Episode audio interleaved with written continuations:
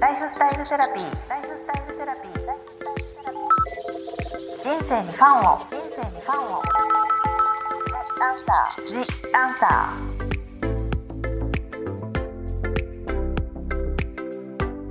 こんばんは、ワニブックス書籍編集長の青柳ゆきです。ライフスタイルセラピー、今週も引き続き、開運スペシャルと題して、スタイリストの高橋由美さんをゲストにお送りいたします。由美さんよろしくお願いします。よろしくお願いいたします。ね、前回はもう由美さんの24時間、かなりマニアックな、その中の一つでもねやれたらより開運するんじゃないかっていう行動をお聞きしましたけど、はい。その中で由美さんがすごく大事にされてるうん。こう気の浄化環境の浄化っていうことについてお話聞いていきたいんですけど、はい。先週に引き続いてやっぱり自分が一回こう、悪い気持ちとかうん悪い環境とかがあると、うんいろいろやったとしてもリセットされてないから、うんこういい風に溜まっていかないっていうおっしゃってた考え方でいいですよね。あ、そうですね。うん。で由美さんの中でじゃあ毎日うん一応クリアになる方法としてうんどんなことがあるんでしょうか、はい。やっぱりね、うん一番は入浴ですよね。入浴、うんはい、で、その時に、うんえっと湯船に入ること。シャワーだけじゃないっていうことですよね。シャワーだけじゃなくてうんで、あのこの首の後ろのこのゴリゴリの骨の下の部分が大椎って言うんですけど、はい。この大椎が気の入り口なんですよね。うんだからここを正常化することがすごく大事。うんうん、なので最初は首まで使って、うん。でその後もういいかなと思ったらまあ5分ぐらいでいいかなと思ったら抜いてうん。でそこからは半身浴してるんですけど、うんもうずっと首まで使ってるとちょっとねのぼせちゃうので、うん。うん。でその時に粗塩を入れてます。毎日毎日うんうん。一つかみ。粗塩。粗塩。はい。でえっと今日はちょっとしんどかったなとか、あーなんかあんなことを言われちゃったなとか、うん。そういった時は日本酒を入れてます。日本酒ってね本当に濁るんですよね、うんうんうん。あのこう悪いことがあるとお湯がこう黒っぽくなるというか、うんうんうん。そもそもお肌にもこう日本酒っていいって言いますけど、相当強力なこう浄化作用があるって聞きますよね。うん、やっぱり塩よりも酒の方が浄化の力が強いので、うん。私は塩はデイリー酒はスペシャルって言ってます。うんん。それって、うん。あの本当にこう塩一つかみうん、入れるだけみたいな感じなんですか？そうです。もう本当になんかそれは測りもしないで、うん。こうざっくり取って一つかみなんですけど日本酒の方はあのスーパーで2リットルのパック売ってるじゃないですか。うんであれで清酒って書いてあるものを合成酒ではなくて、うん。2リットルを買ってきて1回500ミリリットル、500ミリリットル。結構入れますね、でもね。うんうん。うん。なので、えっと、1本買うと4回分、うんうんううんん。そんな感じで使ってます。へえあのワンカップとかでもねいいんですかね？なんかワンカップとかでも売ってるありますもんね。全然いいと思います。うんうんうんうんそれで特に嫌なことがあったなとか疲れたなとか、気持ちが疲れたなみたいな時はそれではい、お酒もまあダブルですね。お塩はもう絶対絶で。対入れてでそこにプラスお酒であとねその嫌なことがあった以外にも明日ちょっと頑張りたいななんて日もお酒入れますね。それはやっぱりそこでいろいろ今日あったクリアにしたものを流してっていうイメージですよね。そうですね。ううんん、なんか今でもバスソルトって結構ね、はい前よりはいっぱい入浴剤が出てそういうのをうんやってらっしゃる方もいますけど、うん、由美さんははい。むしろシンプルな塩でって感じなんですか？あのまあ毎日使うので、うんうん。コスパ的な問題で粗塩なんですけど、うん。でもやっぱりバストルトとかもすごく好きなので、気に入ったものはあの特別な日というか、うんうん。今日はちょっと楽しもうかなみたいな日には、うん。あのバスソルト。他になんか入浴剤とかはじゃあこれいいよみたいなはい。入浴剤ってあったりしますか、あります。あのバラカっていうブランドのもうあれ本当にあの浄化作用があるって言われててヨルダンの視界を使ってるんですよね。そうですよね。うんうんうんでなんかこうちょっとトロンとした感じで、うん。でマッサージソルトなんですかね、うんうん。体をこうマッサージスクラブして、うんうん。でそのまんま洗い流さずに湯船にチャポンと入ると、うん。あのバスソルトにもなるよっていう一石二鳥みたいなやつなんですけど、うん。もう香りがすっごくよく。て。香りもいいですもんね。いいです。うんうんうんうんであれは大好きなんですけど、うんうん。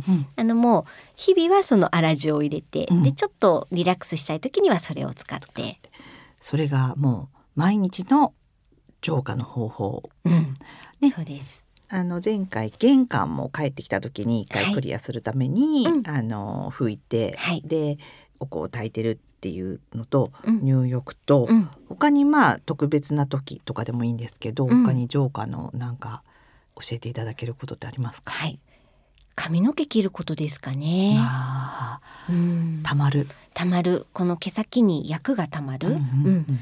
なので3ヶ月に1回ぐらいは私は切ってるんですけど、うん。なんかこうちょっと重い感じになってくるというか、うんうん。うん定期的にってことじゃなくても、なんかちょっと最近なんだか調子が悪いななんていう時は、あの短くしたりもしますね。うん。やっぱりこう髪の毛って水の木とね言いますけど、うんそれが水がどんどん言葉は重いですけど毒みたいなのがこう溜まっていく、だから本当失恋の時にね切るって理にかなってますよね。ねえ。リセットするっていうね、うんうん。なるほど。じゃあちょっとこう、うん。なんか重いなとかうんあんまりいいことがちょっと続かないなみたいな時に、うん。髪の毛を切るっていうのは一つのリセット方法ですよね。はいうんうん他にはい、なんかこれそのたまにでもいいんですけど、うん、浄化の方法ってありますか？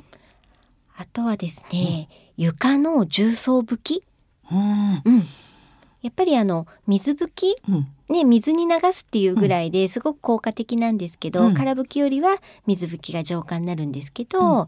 重曹ってうん。すごく浄化作用が強いんですよね。うん。うん、でさっきも言ったように塩も強いんですけど、うん。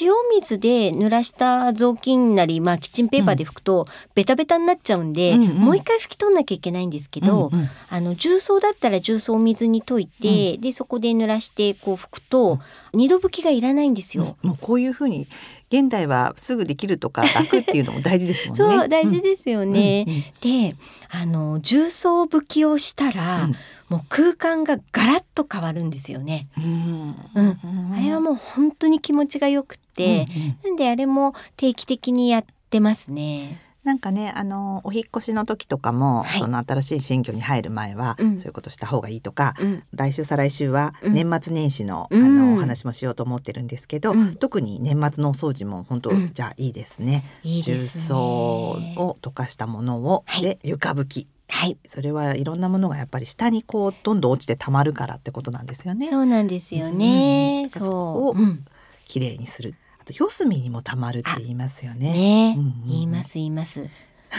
だからなんかこう部屋をね丸く掃除する人はダメだなんて言いますけど、ねそれはね、うん、運気的にもまさにでこうカクカクカクっと掃除しないとね。そうなんだってしかも来年は、うんまあ来年の話になっちゃうんですけど土の年、だから特に四隅に大事ですよね。本当だ。本当はうんもう風水やってる人は四隅に物を置かないぐらいですよね。あですよね。うん。本当にちょっと開けて、うんもうこうやってこう掃除を四角くできるような感じにするぐらいですもんね。まあこれもまたマニアックな お話ですけど、うん、そっか。じゃあもう一番は玄関の床あと靴の裏。靴の裏。うん。であのまあお香を炊くとかそうやって正常化できれば、まあそれも一番よくてうん。でお風呂の毎日の入浴、うんお塩を入れてうん。たり、お酒を入れたりして本当にもう嫌なことがあってなんかリセットしたいっていう時ははい。床、掃除はい。重曹を入れてなんですて。よね。うん。あと確かに浄化あとはあれですかね、うん。あの本当に空間にスプレーしたりとかするのもいいって言いますもんね。そうですね。簡単うん。簡単に。うん、で浄化スプレーってこうあの名前がついて売ってるものもありますけど、うんうんまあね自分の好きな香りでも全然いいと思うんですよね。そうですよね。ただなんか甘い香りはくっついちゃうって言いますよね。うんうん、なんかやっぱりさっぱりさっ系のぱり系なんかこう柑橘系とかペパーミントとか、ああいう感じでやっぱりでも香りから浄化な感じしますもんね、うん。そういうのを知識として知らなくてもなんかクリアな感じがね。しますよね。あの空間が変わりますもんね。ううん。でもやっぱり香り物だと、うん。煙が出るものの方が浄化作用が強いので、うん。うん。浄化ってなるとお香とかのがいいのかやっぱな。りそのそれで窓を開けてこうはい、出すって感じですようね。ん。あと自分自身だとその髪の毛を切るっていうのも一つあると。うんあとなんかありますかね？浄化あと。それこそ、うん。あの布物ですよね。うんあの布物ってまあ人間関係を司りますけど、うん。うん。あの肌に直接触れるものは1年がまあ期限というか、うんうん。なので下着だったりパジャマだったりそれこそ寝具はまあ1年で、うんうん。あのリセットっていうのがまあ風水では望ましいのかなっていうところで、それも一つ浄化にはなりますけど、うん。確かに古いねなんかあの下着をつけていたりとか、うん。あと古いこうタオルうんも、うん。タオルはねよくうん。お正月に変えられたりする方もね、はい。多くいらっしゃると思いますけどどうしてもやっぱり古いものを使ってると、えうん。縁もね来ないって言いますから、その布物をリセットするっていうのもじゃあ一つある。そうですね。ってことですよね。うんうん、であと、うん。私はあの飲めないのであれなんですけど、あお酒を飲めない。やっぱお酒を飲むのも浄化ですよね。飲みすぎに注意の中のっていうこと の中でね。うん。中で。だから本当は理にまたそれもかなってるんですよね、うん。お酒飲むっていう行為自体はうんね、うんうん。でも美味しいからみんなね飲みすぎちゃってそう 私って。でもまあそこで一回ねリセットっていうことではあるんですよね、うんうん。あとでも本当に先週も言いましたけどやっぱりヒノキの強いものを食べるっていうのはやっぱりいいっていうう、んうんうん。海のもの海ねひ実はお塩が取れるからね、ヒノキって言いますけど、っていうのはやったり焼きそれこそ本当焼肉火火がうんわーってなってるのを見て、っていうのもリセットって言ったりうんあと何ですかね？あと何でしょうね。まあ浄化っていうところからちょっとだけずれちゃうんですけど、あのやっぱり家の中に正気のあるものを置くっていうのもね、あのうん。うん大事なので、うん。うん。やっぱり生花だったりうん。観葉植物だったり、うん。うんそこら辺も大事ですよね。確かに補って自分が疲れて帰ってきた時に、うん。そこに全部無機質だと何もプラスアルファはないけれども、うん。植物があるとそこからプラスアルファしてくれたりしますもんね。うん、やっぱり風水では花のない生活は運のない生活っていうぐらい、うん。あのお花はもう切っても切れないものなので、うん。お花は常に飾ってるかな。うん、でまあそのお花もいろんな運気を持っていて、ね。うん、でその浄化っていうところで言うと、あのカーネーションがうん浄化力があるんですよね。うんうんなのでカーネーションって一年中あるじゃないですか。そうですよねううんん、なんでちょっと買いやすいですよね。買いやすいですよね、だからちょっとなーなんて時は、うんあのカーネーションを選んで飾ったりもしてますかだらね。から本当トイレに飾るのはいいって言いますもんね。言いますだね。から一本だけでもねカーネーション飾るといいって言いますもんね。うん、ありがとうございました。ありがとうございます。今日は浄化スペシャルで。で来週はもう年末年始も近づいてきましたので、はい、まず年末にやりたいことこううん開運に向けてとか、自分をリセットしたりあと2022年に向けての行動をうん、お話しはい、していただきたいと思いますので、はい、来週もよろしくお願いします。お願いいたします。ここまでのお相手は青柳ゆきとスタイリストの高橋由美でした。スタイルセラピー。ジ・アンサー。